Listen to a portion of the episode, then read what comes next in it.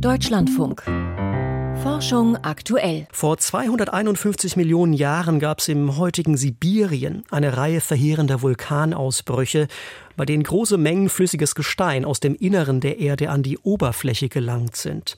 Diese sogenannten Flutbasalte setzten eine tödliche Kettenreaktion in Gang, in deren Gefolge das meiste Leben auf der Erde ausgelöscht wurde. Das globale Massensterben fand beim Übergang vom Erdzeitalter Perm zur Trias statt und bislang ging man davon aus, dass das Leben danach nur langsam wieder zurückkehrte.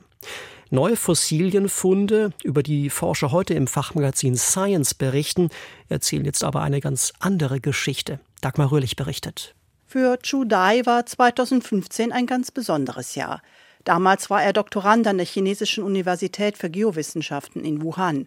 Er arbeitete in einem Team, das nahe Guiyang in der Provinz Jiuzhou nach Fossilien suchte und zwar in Gesteinen aus der Zeit nach der Mutter aller Massenaussterben, wie das globale Artensterben am Ende des Perms auch genannt wird. Dabei fand ich eher zufällig in einer schwarzen Schieferschicht ein Fossil. Es sah seltsam aus und wurde inzwischen als eine Hummerart identifiziert. Für Chu Dai, der heute an der Université de Bourgogne in Dijon forscht, war das wohl der Fund seines Lebens, denn auch die weiteren Untersuchungen ergaben Unerwartetes. Wir haben an diesem Ort bis zum Ausbruch von Covid-19 2019 mehr als 1000 Fossilien von über 40 unterschiedlichen Arten entdeckt und dazu noch winzige Einzeller. Außerdem haben wir in den fossilführenden Gesteinsschichten einige vulkanische Aschelagen gefunden, die wir auf ein Alter von 250,8 Millionen Jahren datieren konnten. Seit dem Massenaussterben an der Perm-Trias-Grenze waren also erst rund eine Million Jahre vergangen. Damit ist die Guyang-Biota die älteste bislang bekannte Fossilienansammlung aus dem Mesozoikum. Und sie ist höchst ungewöhnlich, denn die bislang aus der frühen Trias bekannten Fossilgemeinschaften waren eher artenarm, wie gestresste Ökosysteme, in denen sich opportunistische Lebewesen ungehindert ausbreiten konnten.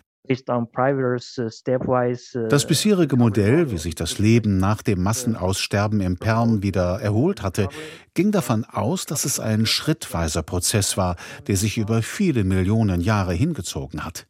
Eine Million Jahre nach dem Ereignis sollten gerade einmal die Pflanzenfresser wieder da sein.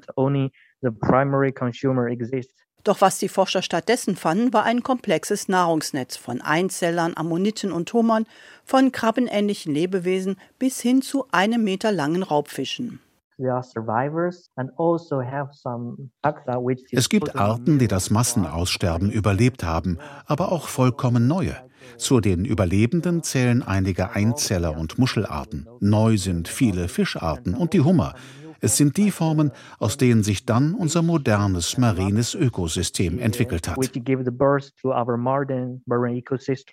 Der Aufbau der neuen Ökosysteme dürfte trotzdem schrittweise erfolgt sein, von den autarken Organismen hin zu den großen Räubern, nur eben schneller als bislang gedacht, so vermuten die Forscher. Außerdem deutet die rasche Diversifizierung bei den Raubfischen darauf hin, dass ein komplexes Ökosystem während des Massenaussterbens nicht vollkommen verschwunden war. Um den vielen offenen Fragen nachzugehen, möchte Chu Dai nach Guiyang zurückkehren und nach neuen Fundstellen suchen, etwa auf dem tibetischen Hochplateau. Vielleicht, so hofft er, lässt sich diese Lücke von einer Million Jahre auch noch schließen. Dagmar Röhlich über neue Erkenntnisse zum Wiederaufblühen der Meeresfauna nach dem Massensterben vor 250 Millionen Jahren.